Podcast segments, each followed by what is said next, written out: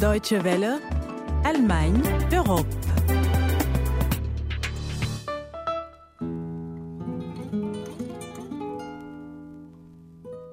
Das ist ein Buch gegen, äh, gegen, gegen Menschen. Ja? Das ist unmenschlich.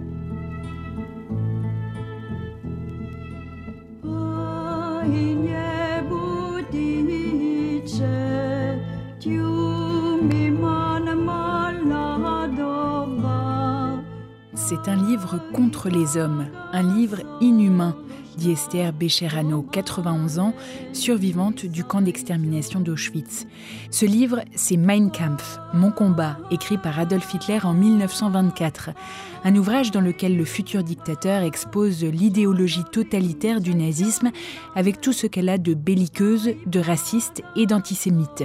Longtemps interdit de publication, Mein Kampf est de nouveau disponible en librairie depuis cette semaine un projet osé qui ne fait pas l'unanimité comme nous le verrons dans un instant. En seconde partie, nous partons en Roumanie, un pays d'Europe de l'Est anciennement communiste qui attire de plus en plus de jeunes entrepreneurs étrangers. C'est Constance Venketse au micro. Bienvenue pour Allemagne Europe, première édition 2016, une année que nous vous souhaitons excellente.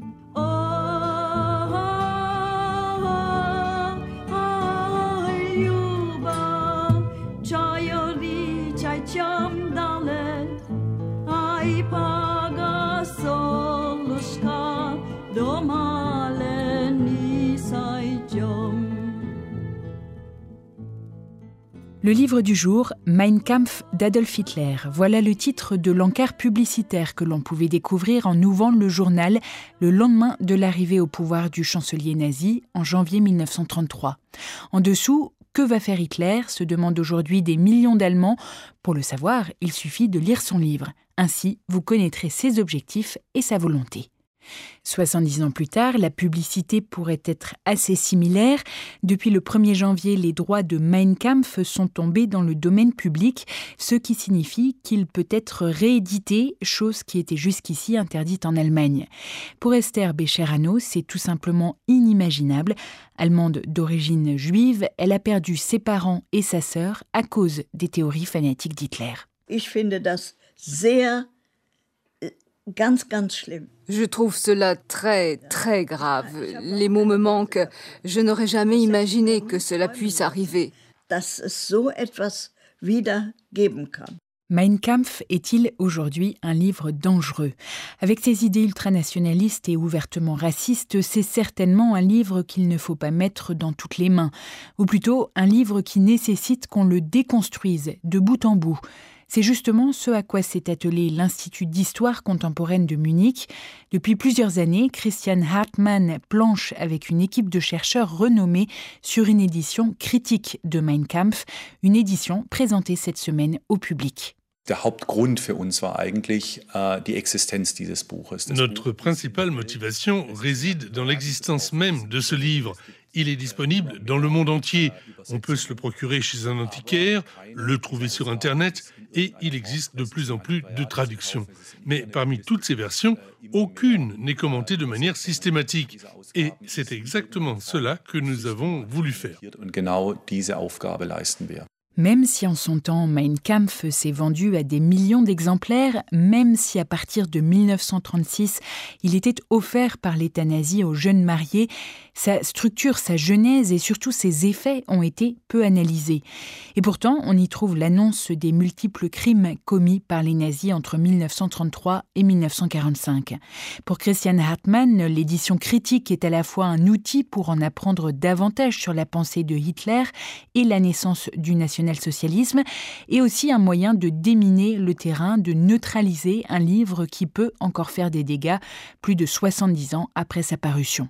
L'Institut d'histoire contemporaine, qui souhaite éviter toute exploitation commerciale, espère toucher non seulement les historiens, mais aussi le grand public. L'association des enseignants allemands s'est d'ailleurs déjà prononcée en faveur de l'utilisation de l'ouvrage annoté à l'école.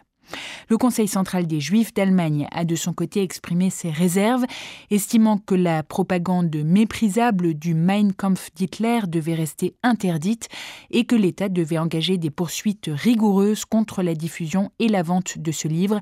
À ce propos, les autorités allemandes ont rappelé que la publication du texte brut restait interdite sous peine de poursuite pour incitation à la haine raciale.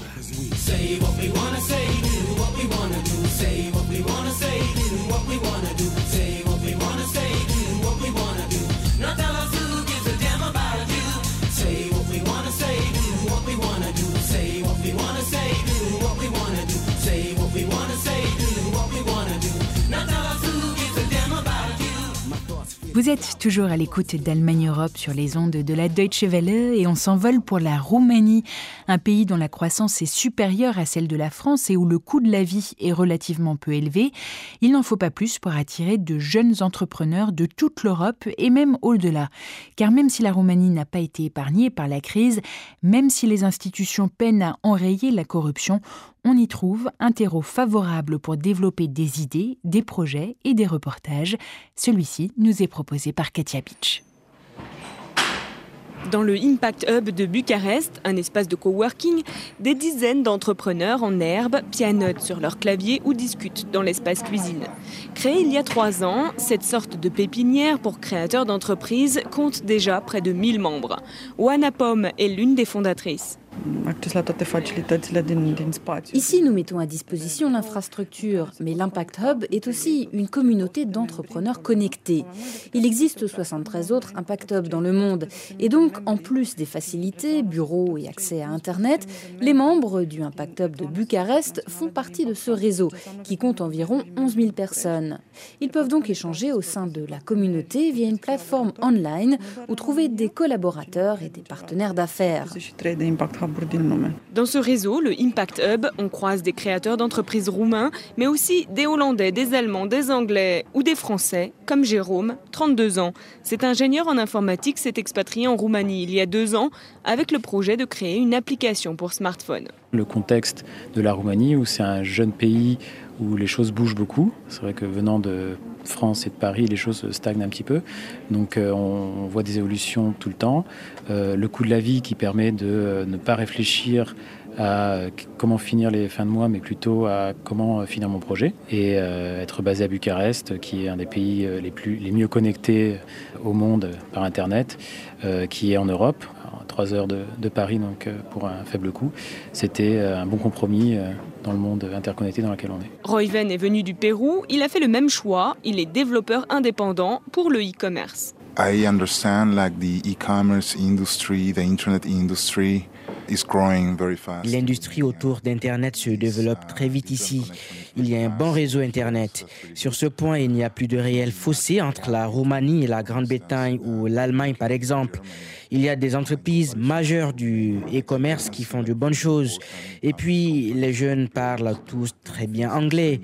Bucarest est une ville agréable et c'est très motivant. Oui, ce sont les principaux avantages. And yes, I think those are the main points, yes. Avoir un tel succès auprès des créateurs d'entreprises étrangers n'a pas surpris Oana, l'une des fondatrices du Hub.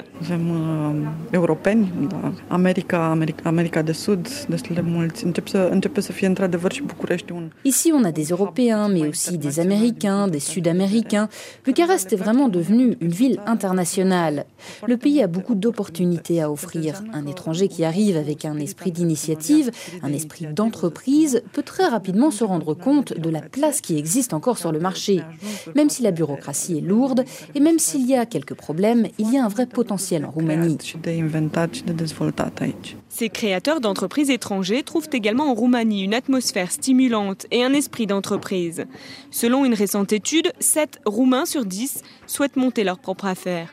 Conscientes du potentiel que représente cette volonté d'entrepreneuriat, les autorités ont mis en place une série de mesures pour stimuler la création d'entreprises.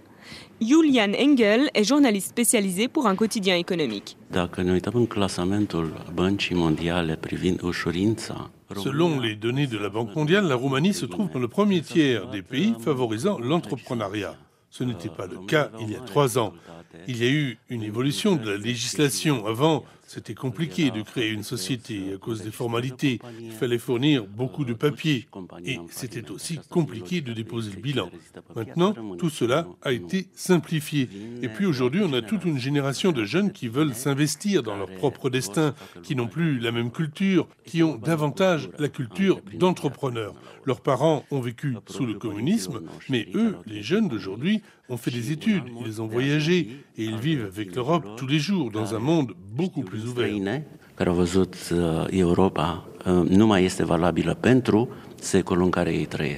Le taux de chômage élevé et les salaires très bas incitent beaucoup de Roumains à se détourner du marché du travail traditionnel pour créer leur propre affaire.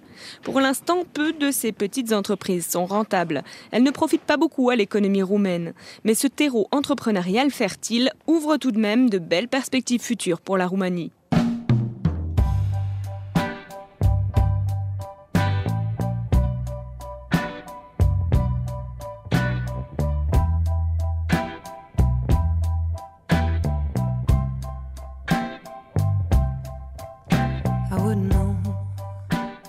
La Roumanie, incubateur d'entrepreneurs, un reportage de Katia Beach à retrouver dans notre rubrique podcast ou dans la médiathèque sur le dw.de slash français. Et puis pour nous écrire, c'est simple, il suffit de nous envoyer un mail à français.dw.com. Bonne semaine à tous, à la prochaine et tchuss!